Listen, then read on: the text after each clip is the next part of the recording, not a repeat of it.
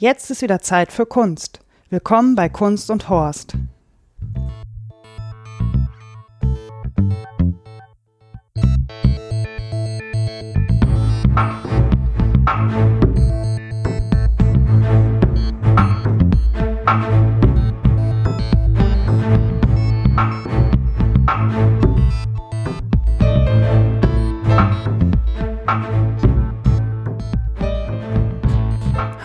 Lieben und herzlich willkommen zur 39. Folge von Kunst und Horst.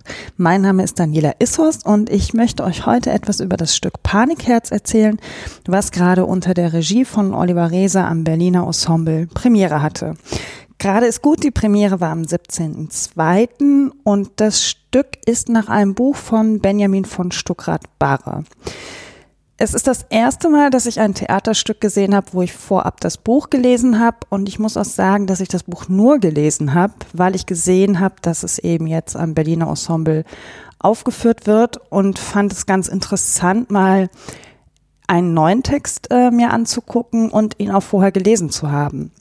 Ich muss dazu sagen, dass ich vorher noch nie ein Buch von Benjamin von Stuckrad-Barre gelesen habe und das auch nicht unbedingt vorhatte, denn mag Benjamin von Stuckrad-Barre nicht sonderlich. Also alles, was ich, bevor ich das Buch gelesen habe von ihm, mitbekommen habe aus Fernsehinterviews oder Besuchen, die er in irgendwelchen Sendungen hatte, fand ich ihn immer sehr unangenehm und ähm, muss sagen, dass ich sehr überrascht war, wie gut ich das Buch fand. Ähm, ich habe es relativ zügig durchgelesen. Das Buch hat in der Taschenbuchausfertigung ähm, 564 Seiten. Und ähm, ich war hinterher total begeistert und auch schon beim Lesen von dem Text total begeistert. Also äh, schreiben kann er. er hat ja auch schon einige Bücher geschrieben. Ich habe bis jetzt kein weiteres gelesen, bisher nur Panikherz und ähm, muss sagen, dass es ein ganz wunderbarer Text ist. Ähm, für die Theaterfassung sind von den gut 500 60 Seiten, nur noch 40 Seiten Text übrig geblieben. Ähm, Oliver Rehse und sein Team haben das runtergekürzt und haben sich halt die anscheinend besten Textpassagen rausgesucht. Ähm, wie ist das Stück aufgebaut? Es sind vier Schauspielerinnen, äh, die alle mitspielen. Das ist zum einen Bettina Hoppe, Nico Holonitsch, Laurenz Rupp und Karina Zichner. Und diese vier spielen alle Benjamin von Stuckrad-Barre. Und zwar in unterschiedlichen Lebenssituationen. Bettina Hoppe zum Beispiel spielt Benjamin von Stuckrad-Barre, wie er gerade in ähm, Chateau Marmont im äh, Hotel sitzt, ähm, wie auch eben in dem Buch, ähm, und seine Autobiografie schreibt und selbst auch während dieser Zeit im Hotel begleitet. Ähm, Carina Zichner spielt Benjamin von Stuckrad-Barre als jungen Menschen, der aufwächst in äh, Wumme oder Wimmer, einer ganz kleinen Stadt, wo er groß wird und ähm, ja ziemlich geplagt ist von unruhigen Beinen und ähm, sie spielt es ganz grandios, diesen unruhigen Benjamin, der ähm, raus will in die Welt und versucht sich zu finden und schon über den Umzug nach Göttingen äh, völlig ausrastet, weil er sich so freut, endlich in eine große Stadt zu kommen. Ähm, Nico Holonitsch ähm, und Laurenz Rupp, da habe ich nicht ganz ähm, verstanden, ob sie wirklich zwei komplett unterschiedliche Benjamins spielen oder ob das nicht doch sehr Hand in Hand ging. Ähm, alle vier großartig. Ähm, es wäre jetzt, das ist mir schon beim Gucken aufgefallen, unfair irgendwie eine bestimmte Szene rauszunehmen und zu sagen, an der Stelle war einer der Schauspielerinnen besonders ähm, hervorzuheben, weil sie es einfach alle vier super machen. Ähm, ich muss dazu sagen, dass ich das Stück schon zweimal gesehen habe. Ich war am 14. Februar bei der Vorabaufführung, habe da in der zweiten Reihe gesessen und dann bei der Premiere in der allerletzten Reihe. Und das war auch eine ziemlich äh, spannende Sache, dass man dann schon bei der Premiere sich gar nicht mehr so unbedingt auf das, was vorne passiert, konzentrieren musste, sondern dass ich mich auch mal ein bisschen auf das konzentrieren konnte, was hinten und abseits so ein bisschen ähm, sich abspielt. Mit auf der Bühne sind noch fünf Musiker. Ähm, Benjamin von Stuckrad-Barre äh, spricht ja in seinem Buch äh, ganz viel über Musik. Äh, Musik begleitet ihn sein Leben lang. Und äh, ja, deswegen fünf Musiker, die auch immer mal wieder Musik spielen und alle Schauspieler singen auch. Ich habe in einigen Kritiken gelesen, dass es nicht unbedingt so gut angekommen ist. Mir persönlich hat es sehr gut gefallen. Ähm, worum geht es überhaupt in dem Buch? Es geht äh, um das Aufwachsen von Benjamin von Stuckrad-Barre, um den Rausch, um seine Kokainsucht, äh, seine Alkoholerkrankung, also zu, zu viel Kokain, zu viel Alkohol und die Bulimie. Ähm, ja, irgendwie hinterher abhängig von allem möglichen Kram und wie er es geschafft hat, beim vierten Anlauf dann auch endlich da rauszukommen. Und davon handelt eben auch dieses Theaterstück vom Rausch, ähm, von der Liebe zur Musik, ähm, das Entdecken der Musik von Udo Lindenberg, ähm, die ihn sehr geprägt hat bis heute, ihn prägt und ähm, auch anscheinend eine tiefe Freundschaft zu Udo Lindenberg entstanden ist. Ähm, und darum handelt das Stück dieses, diesen Kontrollverlust, ähm, Größenwahn, das spielt, glaube ich, auch eine ganz große Rolle dabei. Ähm, das völlige Versagen äh, von Benjamin von Stuckrad-Barre, sich selbst noch unter Kontrolle zu halten. Ähm, ja, und anscheinend auch der ewige Wunsch nach Anerkennung, ähm, den er so sucht. Und das Buch von Benjamin von Stuckrad-Barre arbeitet das sehr gut auf. Ähm, also ich finde das Buch wirklich ganz wunderbar. Ähm, ich muss aber auch sagen, dass Oliver Reese meiner Meinung nach, ähm, nach den beiden Male, die ich das Stück jetzt gesehen habe, auch wirklich die Essenz aus diesem Text sich rausgepickt hat. Selbst wenn man das Buch nicht gelesen hat, kann man sich das Stück sehr gut angucken. Man ist immer dabei. Es gab so ein, zwei Stellen, wo ich vielleicht jetzt nicht unbedingt so schnell mitgekommen wäre, gerade wenn es am Anfang um die Jobwechsel von Benjamin von Stuckrad-Barre geht, irgendwie vom Göttinger Nightlife zur, ich glaube dann Taz, dann Rolling Stone und dann später bei Motor irgendwas ähm, als Product Placement Manager. Also das war so ein Moment in dem Stück, wo ich gedacht habe, ah, es könnte vielleicht ein bisschen schwierig sein, wenn man das so gar nicht weiß. Bin mir aber auch gar nicht sicher, ob das so wichtig ist, dass man den Bogen so mitschlagen können muss. Also man kann sich durchaus das Stück angucken, ohne das Buch vorher gelesen zu haben. Ähm, mir hat es gut gefallen, es vorher gelesen zu haben, weil ich eben selber sehr überrascht war, darüber war, wie gut das Buch ist und mich dann auch schon sehr gefreut habe, als ich dann zur Vorabaufführung gegangen bin, ähm, mir das Stück anzugucken. Was bei der Vorabaufführung noch ganz spannend war, ich weiß nicht, wie oft Theater das machen, also schon vor der Premiere Stücke zu zeigen. Ich habe es jetzt selber das erste Mal ähm, mitbekommen und auch mitgemacht. Ähm, es gab noch Anfang Februar mal einen Probeneinblick, wo man mal anderthalb Stunden, Stunden bei der Probe dabei sein durfte. Das habe ich mir auch angeguckt. Ich wollte einfach ein bisschen gucken, wie sich das Stück so entwickelt und ähm, ob man schon ein bisschen was erahnen kann, wenn man so anderthalb Stunden geschaut hat, konnte man, man konnte ein Minimum erahnen, aber ich konnte mir nicht vorstellen, wie es am Ende aussieht. Ähm, ja, und bei der Vorabaufführung, es war halt sehr interessant. Ich saß, wie gesagt, in der zweiten Reihe. In der Regel sitze ich überhaupt nie so weit vorne im Theater, weil es manchmal auch ein bisschen schwierig ist, gerade so das Ganze zu erfassen. Ähm, saß aber auch direkt hinter der Soufflöse. Und das war total interessant, weil an manchen Stellen ähm, die Schauspielerinnen noch ihren Einsatz verpasst haben. Es gab eine Szene, ähm, wo Nico ganz vorne am Bühnenrand steht, äh, mit dem Bademantel an und seinen Monolog hält und sich so auf die Knie aufstützt und Bettina Hoppe sitzt ganz hinten äh, in einem alten Sessel und äh, er sagte seinen Text auf und nichts weiter passiert und dann drehte sich so zu Soufflöse und sagt, habe ich irgendwas vergessen? Und sie so etwas lauter Nein. Und daraufhin merkte dann Bettina Hoppe, dass sie gerade ihren Einsatz verpasst hat. Und es gab einige Hänge an dem Abend. Ähm, und es war dann, also ich meine, gut, das ist Schauspielen ist der Beruf einer Schauspielerin und eines Schauspielers. Ich fand es dann aber mega krass zu sehen, wie es am 17. für mich von ganz hinten, ich saß jetzt nicht mehr hinter der Soufflöse, ähm, ein, eine perfekte Inszenierung war. Ähm, wie schnell Schauspieler und Schauspielerinnen das umsetzen, ähm, das ist mir auch schon bei der Probe aufgefallen, wenn Oliver Reh so manchmal eine Anweisung gegeben hat, probier das mal so und so. Und ich dachte, ja, was, was könnte denn jetzt damit meinen? Und die Leute auf der Bühne setzen das sofort um. Ähm, klar, es ist denen ihr Beruf, aber mich fasziniert es immer wieder. Und dann auch gerade von der Vorabaufführung bis zur Premiere, dir das zu sehen, was innerhalb von drei Tagen einfach möglich ist. Das war ähm, total faszinierend. Also mich fasziniert sowas immer, wie schnell das dann geht. Ähm, ja, wie sieht die Bühne überhaupt aus? Es ähm, ist in der Mitte von der Bühne ein Riesenteppich.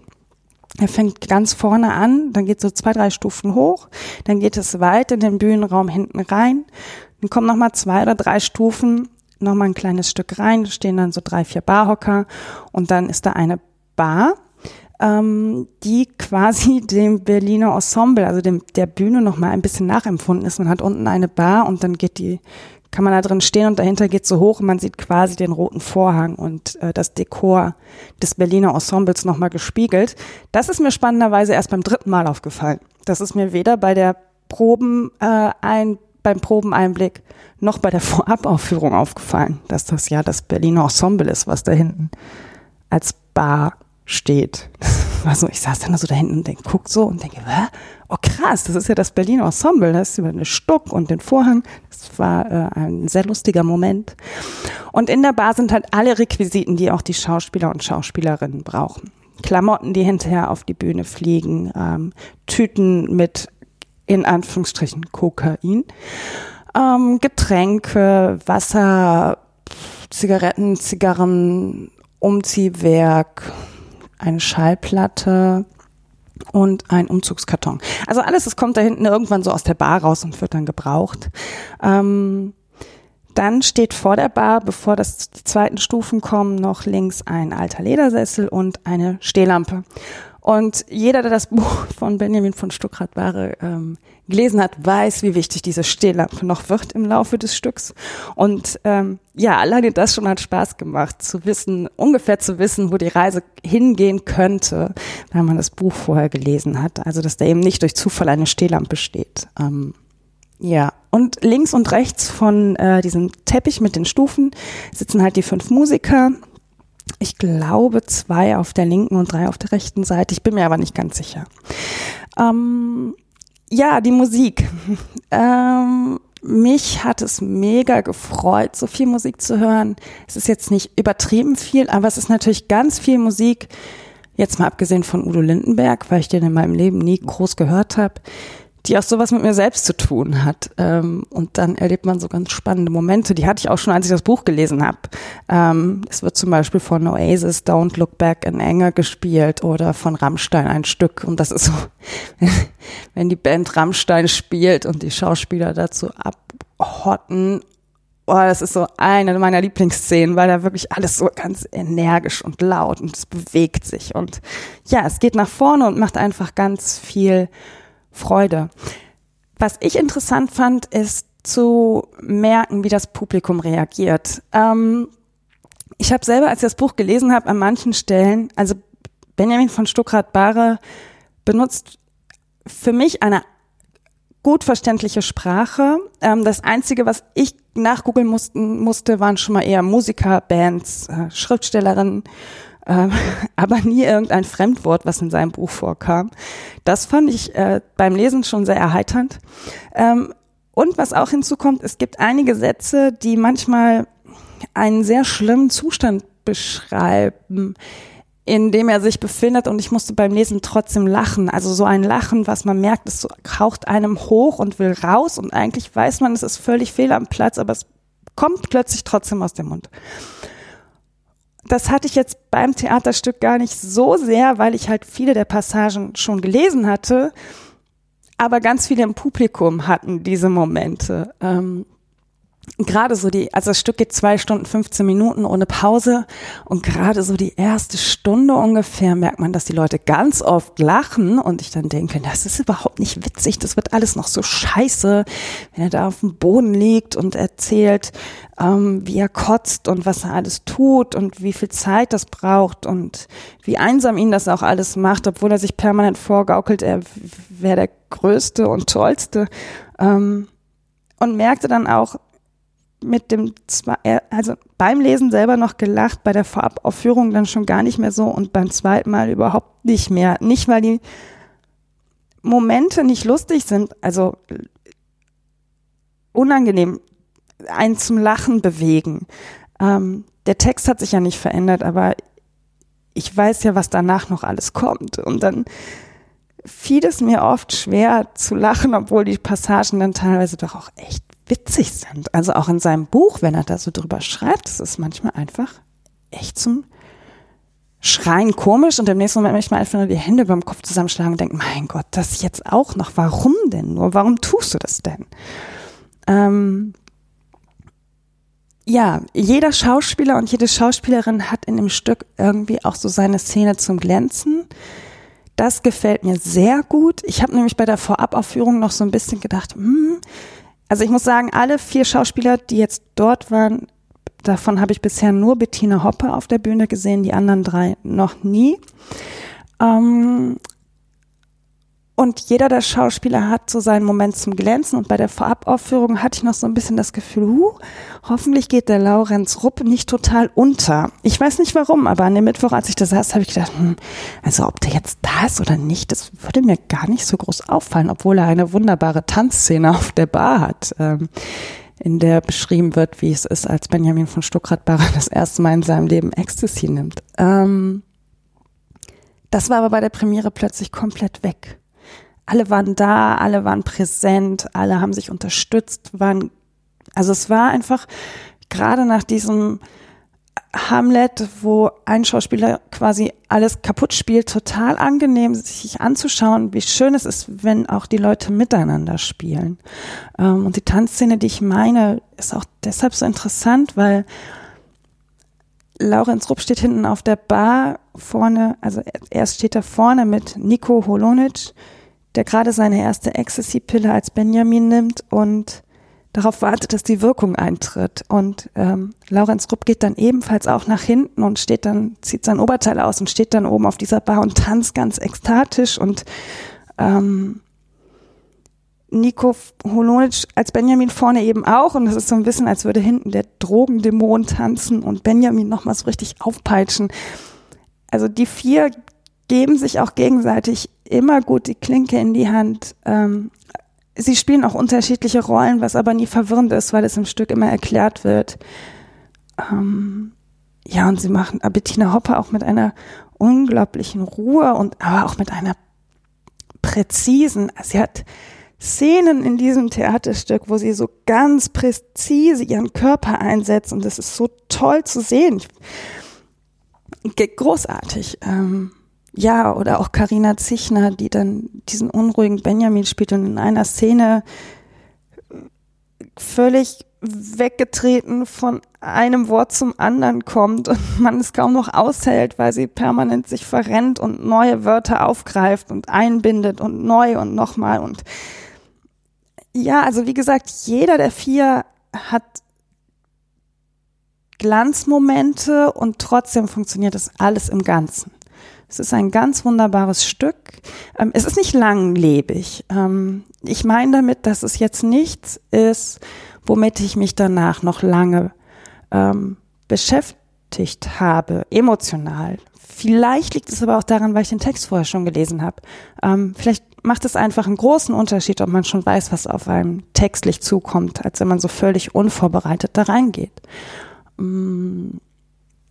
Nichtsdestotrotz ist es am Ende auch ein ganz schön trauriges Stück. Also selbst wenn man es rausgeht und weiß, dass ähm, zumindest bis jetzt 2016, als dieses Buch erschienen ist, er anscheinend seine ähm, Drogen- und Alkoholsucht unter Kontrolle hat, vielleicht auch seine Bulimie.